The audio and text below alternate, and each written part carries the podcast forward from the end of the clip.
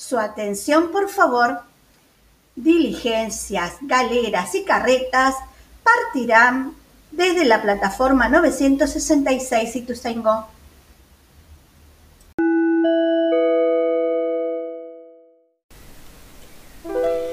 Buen día colegas, sean todos bienvenidos a Tiempos para compartir experiencias educativas. ¿Qué colores van descubriendo en primavera? Aparecen por todos lados los amarillos, naranjados, rojos, fucsias, blancos, distintos tonos de verde y muchos más. ¿Y qué sonidos se oyen más? a investigar para la próxima. Nuestro tema de hoy sobre el uso de la narrativa en la educación. Propuesto por el Programa Nacional de Innovaciones Educativas del Ministerio de Educación.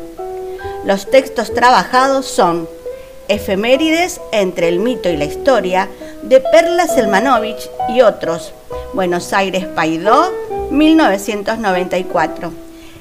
Y reimpreso en el año 2010. Y la narrativa en la enseñanza, el aprendizaje y la investigación de McEwan y Egan. Buenos Aires, 1998. Hoy emprenderemos nuestro viaje en carretas y galeras.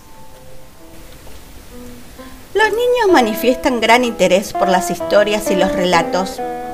Por esta razón, muchos maestros los utilizan para enseñar gran variedad de temas escolares, y más aún cuando se trata de temas de ciencias sociales. Los relatos despiertan curiosidad por conocer el mundo, permiten imaginar otros mundos posibles y desplazarse en el tiempo y en el espacio, entrar en la vida de otras personas y acompañarlas en sus aventuras, sufrir y gozar con ellas y también a través de ellas.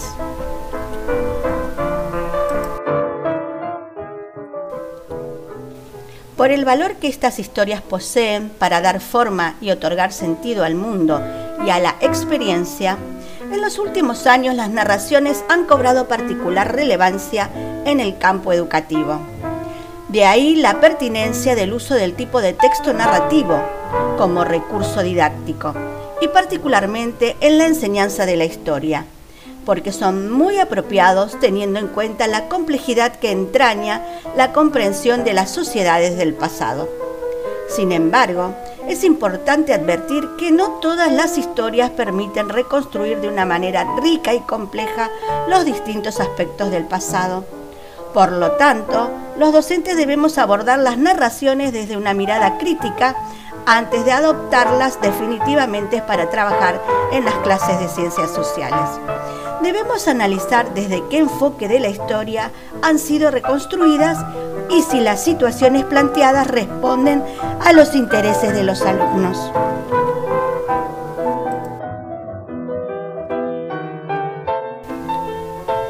Con respecto al enfoque de la historia, al seleccionar un relato hay que desmenuzarlo, tratando de captar la perspectiva o el enfoque disciplinar desde donde fue construido. Esto significa que deberemos considerar primero si se trata de una historia social, preocupada por analizar y explicar la realidad de la época desde sus diferentes dimensiones, política, económica, cultural, social, o si se trata de un relato de descripciones estereotipadas o esquemáticas que no reflejan adecuadamente la sociedad de la época. Luego, analizaremos si los episodios que se relatan despiertan curiosidad e interés y si reflejan imágenes vividas y dinámicas de las sociedades de antaño. Como por ejemplo, en la siguiente actividad trabajaremos con fragmentos de una narración de ficción titulada Sueños en la carreta, que forma parte del libro Efemérides entre el mito y la historia de Perla Selmanovich. El material fue extraído del portal Educar en este texto se narra el impacto que produjo en una familia de la élite porteña las decisiones tomadas por el director supremo Juan Martín de Pueyrredón, el cual exigía la donación de esclavos para el ejército de los Andes.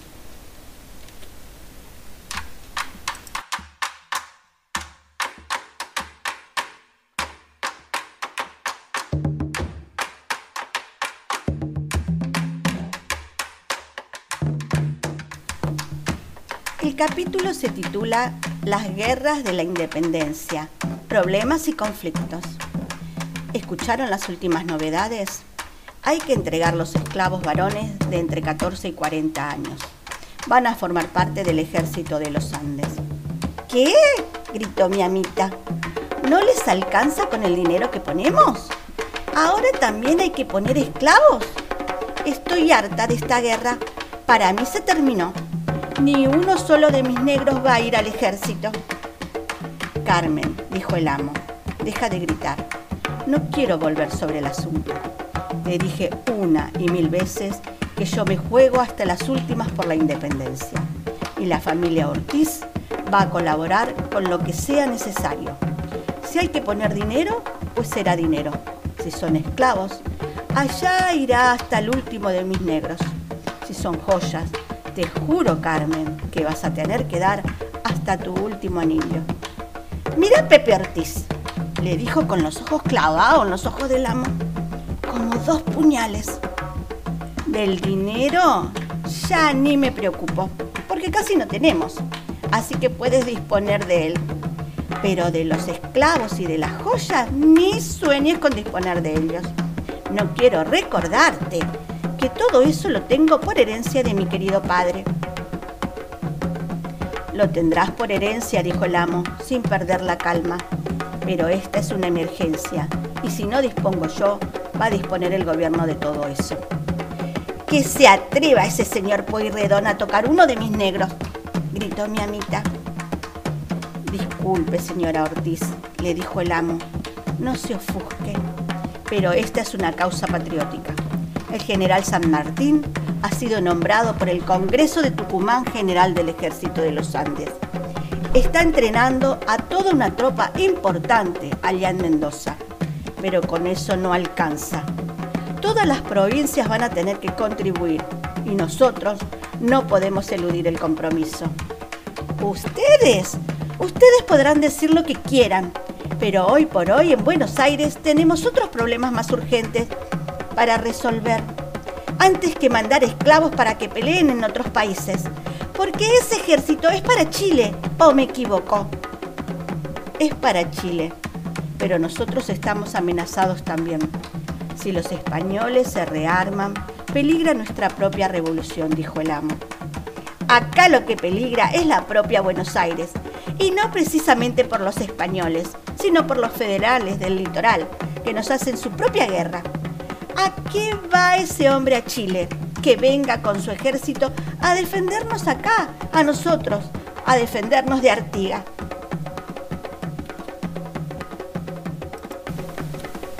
Respecto del enfoque de la historia, el texto muestra un tratamiento no tradicional de un tema que es habitual en las clases de ciencias sociales, la Revolución de Mayo y las guerras de la independencia es posible identificar diferentes actores sociales, tanto individuales como colectivos, y conocer el empobrecimiento sufrido por la élite porteña a causa de las contribuciones que se vio obligada a realizar con motivos de la guerra. El texto brinda además una pintura sobre los conflictos familiares desatados por el proceso revolucionario y permite abordar aspectos de la vida familiar de ese periodo, los que por lo general son poco estudiados. En cuanto a la dimensión política, el texto nos permite advertir que los gobiernos revolucionarios no contaron con el apoyo unánime e incondicional de la sociedad porteña. El desarrollo de diversos intereses y conflictos entre los actores involucrados permite avanzar en la comprensión de la realidad social pasada. Por otro lado, este fragmento hace alusión a los desacuerdos ocurridos entre Buenos Aires, la banda oriental y el litoral, e iniciados casi inmediatamente después de producida la revolución. Artigas, caudillo de la banda oriental, fue resistido por la clase política porteña, que lo declaró en guerra.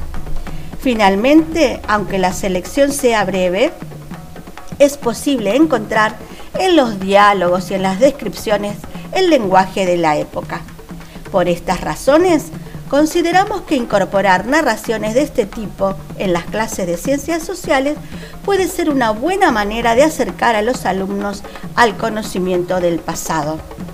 Para terminar nuestro viaje, les propongo cerrar los ojos y escuchar los sonidos coloniales.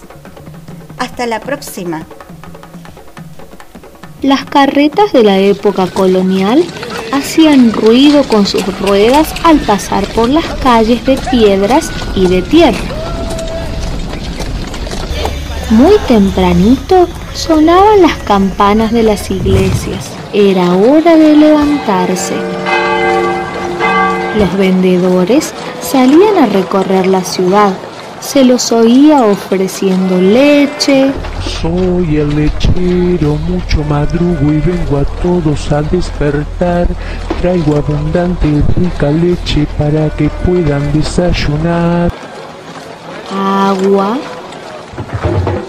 Aguatero, aguatero, para tomar la veneno, aguatero. Y velas. Vendo velas y velitas para alumbrar las casitas. Vendo velas y velones para alumbrar los salones. Se va el velero. Y al mediodía vendían empanadas y pastelitos. Empanadas bien sabrosas para las buenas mozas. Empanadas bien calientes para todos los valientes. Empanadas, empanadas. Pasteles, pasteles dulces y rosquitas de limón. Hay pasteles y rosquitas que alegran el corazón. También se escuchaban los golpes con martillos en las herrerías, cuando hacían herraduras para caballos.